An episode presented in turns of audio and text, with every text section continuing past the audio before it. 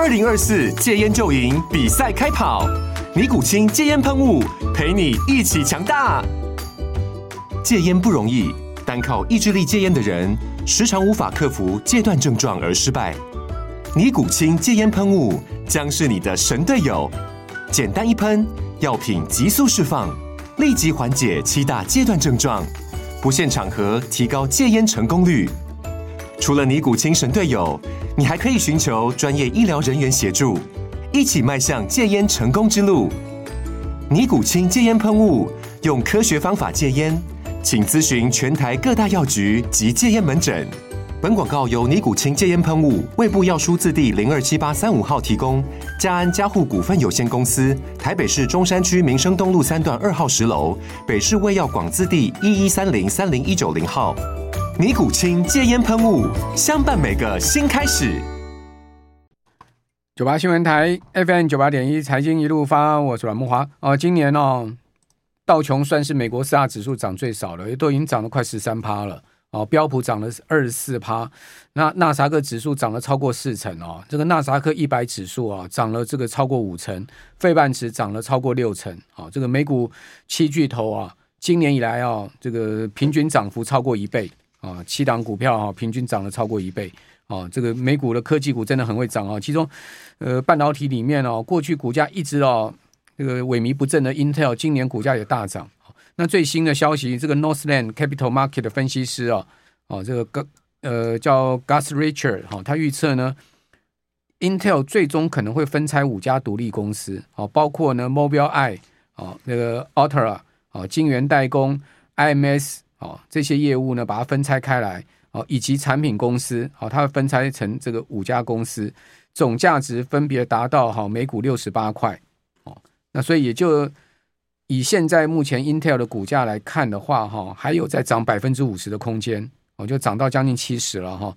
那 Richard 是说，Intel 将业务拆成独立公司，可能比合并之后的实体更有价值。他说，以这个专业法人来看的哈，问题在每一次分拆的时机是什么？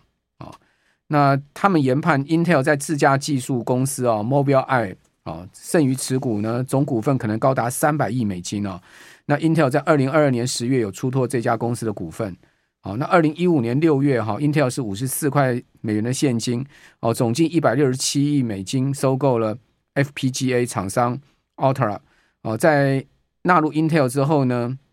好，这个 Altera 呢以可程式设计解决方案事业部哈 PSG 的业务啊。单独存在哦，所以他们也认为说这个部分也会分拆出去哦。那 FPGA 啊，其实 MD 也收购过这个赛灵思啊，赛灵思基本上也是这个 F F FPGA 的大厂哈，所以他们呢，呃，这些半导体大公司啊，都有很明显的这个呃购并的策略哈，在朝向呃这个整体发展营运策略。好，那至于 Intel 会不会分拆呢？这当然我不知道，这是分析师所说的。不过今年 Intel 股价真的是表现非常亮眼哈。好，那我们。节目现场呢是摩尔投顾的陈坤仁分析师啊，呃，我们同步的直播广播同步进行。坤仁你好，慕驊哥晚安，大家好。好，那今天台股台币价量呃不能讲价量齐啊，应该讲价表现的很好，对，量其实不大。好，那以台股来讲，量缩到两千两百多亿嘛，哈，贵买的量也不到六百亿，但是呢，加权指在今天呢、收盘是收在今年最高点，好，也是创新创了今年新高收盘了哈。那台币呢？呃，今年收盘也是波段新高，好，接近到三十块、三十一块哈。呃，但离今年初的这个三十块六台币的汇价哈，还有一段稍微贬值了哈。但是搞不好呢，呃，未来几天再升到三十块六也不一定嘛哈。这个说不定今年台币会变不贬哈。好，即使是三十一块，其实蝙幅也不大了。嗯，好，那看起来这个呃外资又重新回来，对不对？是，好像呢已经把这个剧本都写好了，就是好像要直攻万八了。好我觉得今天的行情，呃，算是蛮蛮符合预期的，而且甚至有点像是超前预期哦。呃，我先讲一下，因为之前我们一直在定调的一个方向是，其实今年的行情，我认为有非常非常多的鬼故事哦。那但是呢，其实每一次的鬼故事都会带来错杀，甚至像是超跌的好的买点哦。那不知道各位投资朋友你有没有掌握到？比如说，呃，以大盘 K 线把它打出来看的话，你会发现说，在六到八月的时候。那时候大家都在喊啊，M 头成型，M 头成型，好恐怖！可是其实没有，因为那一次的 M 头就算有跌破了，也并没有等幅下去。因为那一次我们跟大家提醒到的是，黑手就在里面啊，官股就在护盘啊。你可以看到非常非常积极的买盘在低呃逢低去做承接，而且到了十月左右的时候，那时候跌破了一万两千一万六千两百点的关卡的时候，也一堆人讲说要要破一万五了。可是我们那时候就跟大家讲过讲过说，呃，我我看到的状况是要护住是轻松简单，因为那时候是大家都在恐慌，可是那时候的恐慌反而把一波的。那个相关的卖压，通通给它卖出来，然后通通被一些大户也好、法人也好、黑手也好、关股券商，通通给它买去了。而且那时候，呃，我们自己的台股的部分的话，还有大家可能现在目前可能人手一档的高股息的 ETF，那时候也在疯狂的在买买股票。所以这么多的部位的话，其实造就了这一波的底部，或者这一波的呃底部的话，都是在散户没有信心的状况之下。或者是说在，呃非常非常积极的逢低买盘的进场的一个过程，然后呢，让呃今年的台股的底部的形成，甚或是不知不觉我们已经看到呃大涨了一千七百一千七百多点了哦，因为今天收盘是一七七五一，那低点我直接抓一万六千点的话，其实就是一一一呃一千七百点的行情，已经在短短这一个多月的时间看到了。那这样子的一个上涨一千七百点的行情的话，那我直接下一个结论就是今年的行情。呃，虽然会在十二月三十一号结束，但是明年的行情，元月份的行情才正式要刚开始而已。哦，那呃，就像刚刚慕驊哥讲到，其实今天的价是是创高的，可是呢，量是没有出现的。那为什么量没有出现的原因，是因为休息的休息，观望的观望。好，外资最近的年底的呃休假的。呃，时间点的话都是他们必必须要，而且而且会必然会休假的。当然你会发现说，其实今天的台股是呃外资是买超了一百八十亿啊。不不过我刚才也在跟跟线上聊天室的朋友们，或者是刚刚在小编在这边在聊天的时候，其实也有特别提醒到是，其实今天哦叫做是净买超哦。那但是如果以呃交易的量来说的话，真的是变得很少了。好，所以他们预计会在一月份的时候回来买，因为。新台币汇率在相对在在创新高啊，好，所以这些那个这些资金的话不会 parking 在这边，他必须要买股票，好，所以外资的部分会在一月买股票。那呃，投信的部分的话，也会在一月份的时候重新回来买台股哦，因为他们现在也是在休假中，因为他们已经做到今年的这么亮丽的绩效了，没有必要跟你拼年底。嗯，哎。他们如果多拼多错哦，那宁可那个保留战果，然后明年呃遇到新的业绩压力的时候，新的绩效压力的时候，再来拼新的绩效。那另外的话，大家会发现说，哎，其实今天哦，台积电竟然会偷偷的上涨了五块钱。原本我们都跟大家大家说是台积电，其实它就是一个没有资金效益，它就是一个控盘工具。然后呢，每次大盘在涨的时候，它就要被压抑。然后呢，每次大盘在跌的时候，它就会被去护盘，去那个摆盘去做进场。可是今天大盘上涨了一百四十六点的过程之中，它竟然可以偷偷涨了五块钱。所以我相信，呃，关谷黑手会在明年，呃，应该说就是反正是下个礼拜了啦，就是就是在会在元月份行情回来的时候，他们应该就不会这么样的过度的压抑指数，因为我们也说到了，其实讲白就是是选举的行情。也就正在尾声中，正在要进场中，所以，呃，我今天直接下一个标题是元大元元月行情会有三大的潜在买盘，包含了外资，包含了投信，包含了我们的自己的关股券商。好，那这也是我我今天的第一页投影片带给大家的地方。所以你会发现，过去呃这么多这么多的鬼故事，就是这么多这么多的，就是很恐慌的讯息，我们都用非常坚定的数据面来告诉你。那目前的台股是。看多看乐观的，所以到目前为止的话，我觉得定调方向一样是这样子。好，那呃选股部分，待会我再跟大家做详细的说明哦。好，呃方向还是朝多方行进了哈。对，不过也也也毕竟选举了嘛。好，那你觉得选选举会不会是一个变数呢？好，呃，我这样说好了，就是说选举它。呃，或许是一个变数，但是它就算是一个变数，它它会是一个短线上面的变数，因为我们还还是会把那个选股跟操作来去做一个定调一个方向，就是我要赚的是赚短线财，还是要赚的是波段财？那如果是短线的话，比方说像前一阵子大家那个那个冲很冲很快乐的，像冲散装航运冲完冲冲钢铁啊，冲那个钢铁冲完冲冲呃最近的那个。货归三雄，然后呢，冲完之后稍稍休息一下之后，再去冲别的股票。那这种都是属于短线客在做的事情，或者是说比较顺着资金在做的事情。那当然，就选举行情来说的话，或许不管是那个呃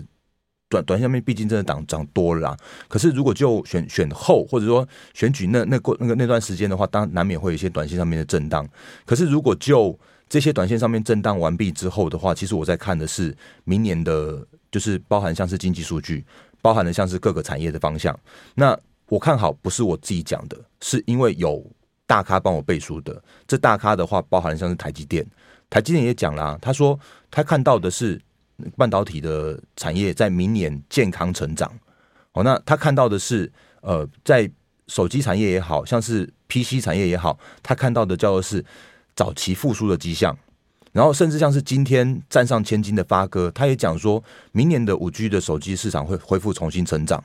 好，所以在这样子这么多的呃景气面也好，或像是一些数据面也好，或像是一些产业面看到的状况来说的话，其实我认为明年的就算有一些短线上面震荡，可是如果就波段来说的话，我是看乐观的。好好，我们这边先休息一下，等下回到节目现场。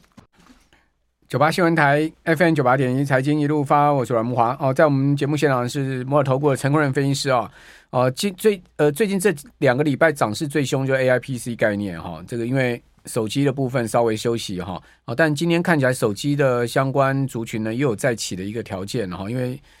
联发科也站上一千了嘛，对哦，那另外裕泰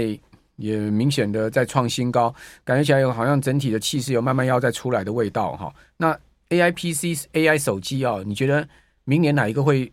比较爆发力强啊？好，呃，我们刚刚延续刚刚上半段的节目的重点，还有就是刚刚在呃休息时间的时候，慕驊哥跟我们聊天，在聊天在讨论的时候，再讲到一些方向哦。嗯嗯、我我先说明一下，呃，A I P C 现在人人都会喊，那当然，领领头羊的部分的话，你就是盯紧着宏基、人保和华硕这三档，那他们会把 A I P C 带到哪里去？我很客观的说，我并不知道，但是我知道钱会把这些股票带去新的方向。好，就像呃，明年开始好了，呃，因为其实明年开始的话，会有全新的一波新的股票要要开始起标。那这些股票的话，很有可能不是今年的这些相关的标股。你认识的广达、伟创、技嘉，明年不会翻倍。我讲白的是这样子。你认识的呃，世新创意这些股票，明年要翻倍很难。我都很很坦白讲，因为你看。世新已经是三千多块的世芯了，它有没有可能从三千多涨到七千、六千多？那如果只能涨到七千，然后涨到七千的话，它的本益比明年要是一百倍哦，因为他明年可能可以赚个五六十块。可是如果真的要到六千块，就是一一百倍。所以当这样的情境之下的话，法人会在明年有新的绩效压力的时候，他们不会去追高股票，他们会去找一些低档的底部打完的，甚或是我们之前跟大家教过的是我有你没有，或者是大家都没有。然后重新去认养新的股票、新的族群出来。那这些股票、这些族群的话，呃，就像我刚刚在那个就是在广告的时候跟大家提醒的，就是呃，我的 Light 的礼拜天好一直都有吧。就是大人哥投资周报，是我自己发给我们自己团队的研呃会员的呃研究周报，把它拿来分享给我们的粉丝。哦，那你可以直接把我的 Light 把它加起来。我们有一些新的股票，像我这礼拜我就特别提醒到说，千金比价就是看联发科跟台积电带动转强。然后呢，呃，我的 Light 的话 ID 是小老鼠 D A R E N 八八八。那你加我的 Light 之后的话，你也可以跟我问问一个好，我会送你神秘好礼物。那另外的话，我的三大好康也在画面上面也有分享给大家。好所以，其实，在刚刚回来到所谓的 AIPC 的这件事情，目前的 AIPC 叫做是呃从无到有。那 Intel 号称的那个 AIPC 的意思是指说，他们的这一颗新的 Core Ultra 就是带有 NPU 的呃记忆体呃的的这个这颗处理器，它就认定叫做是 AIPC。可是这叫做是 Intel 的定义，可是这叫做是没有任何人知道 AIPC 到底长什么样子。可是这样子也会也会带来说啊，那如果我们我家的呃电脑呃三年没换了，然后 PC 五年没换了，啊，明年是不是可以来来来看一下有没有新的东西可以换一换？就会有很很有可能带来一波新的换机潮。那硬体也好，或者软体也好，要看明年到底有多少的资源。好，所以就 AIPC 来说的话，到目前为止都还是一个。远大的梦想，我我我坦白讲是这样。那那在这样情境之下的话，越有梦的股票，它就越有呃大家不知道的成长的动能。当大家都知道它有多好的时候，反而才是它的高点，然后或者才是一个就是当主力要去出货的地方。好，所以如果就这件事情来说的话，或者像刚刚我们讲到的，像是嗯联发科好了，因为其实联发科今天正式站站上千金了。那因为其实联发科站上千金有它很重要的含义，因为我们之前跟大家说过了，联发科就是一档明年 EPS 至少看五十块的联发科。可是如果联发科不到千金的话，就表示说联发科自己也不好，那 IC 设计也不会好。然后呢，二十倍都不到的联发科，明年行情不值得期待。可是如果当联发科站上千金，甚至突破千金，甚至在往上创高的时候，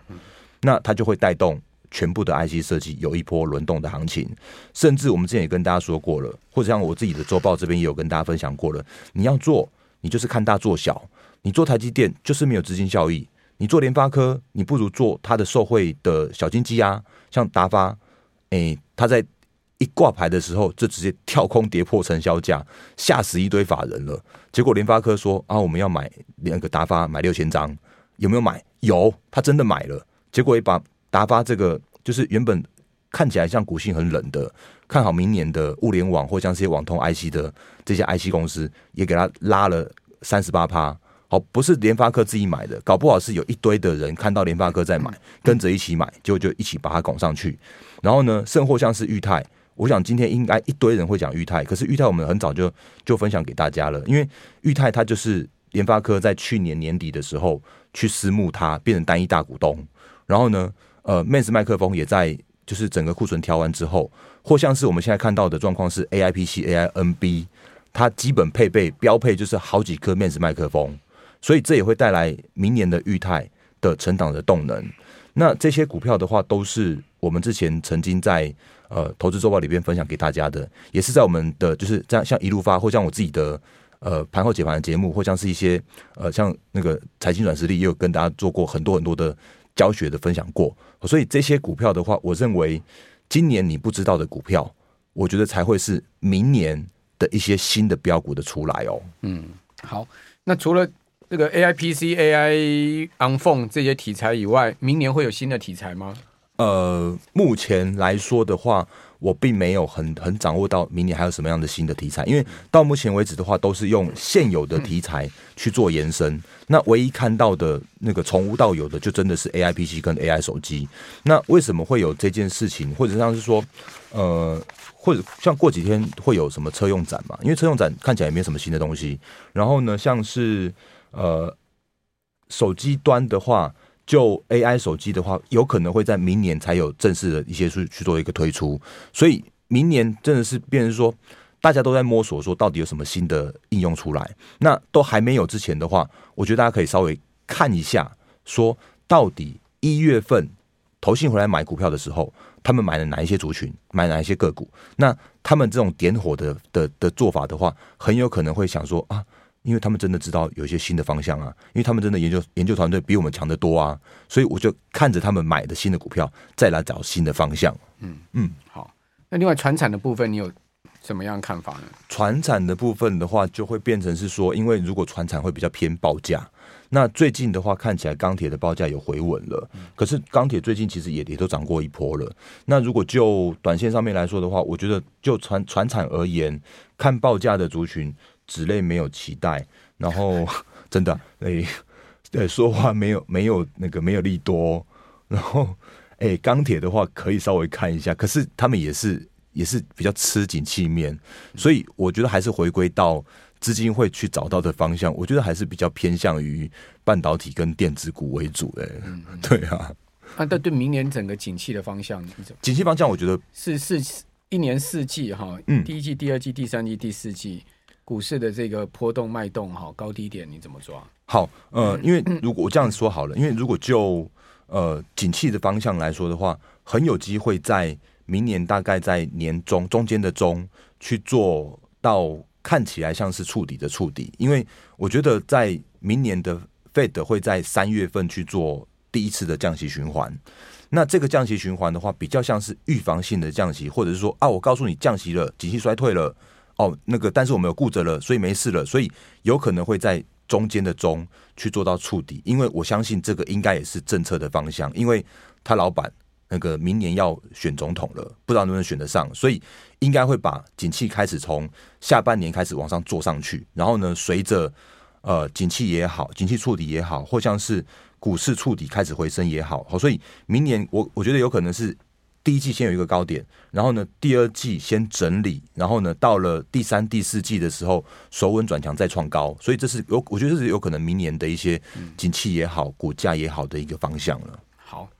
那呃，昆仁你。最后还是要讲一下你的那个周报跟群组，对不对？好，呃，对对对，不好意思，如果那个因为今天节目时间有限，然后那个聊天室上面的留言的话，也没有办法帮大家回复到，好，所以假设如果任何呃需要回复的话，把我的 LINE 加起来，你可以跟我做私讯一对一的互动。那上面的话也有很多的好康，比方说像我刚刚说的周报，然后呢，ID 的话是小老鼠 D A R E N 八八八，那小编有放在上面，你也可以直接扫描 QR code，我们呃线上见，谢谢。那、呃，明年的话，昆仁还是会在我们节目持续跟听众朋友哈，这个就行情最新的方向哈，给大家一些呃他的专业的看法哈。那当然，呃，刚刚谈到了这些周报啊、QR code 啊，哈，或者说那个 Light 都是免费的嘛。是的，没错，完全完全免费，所以大家也不用太担心说 啊，一上去就要收费。对对对，对，实际上是呃这些都是免费的哈。好，那我们也。很感谢我们的观众朋友啊，在这一年啊，都呃持续陪伴我们的节目。好，希望我们来年啊，大家还可以相伴相行。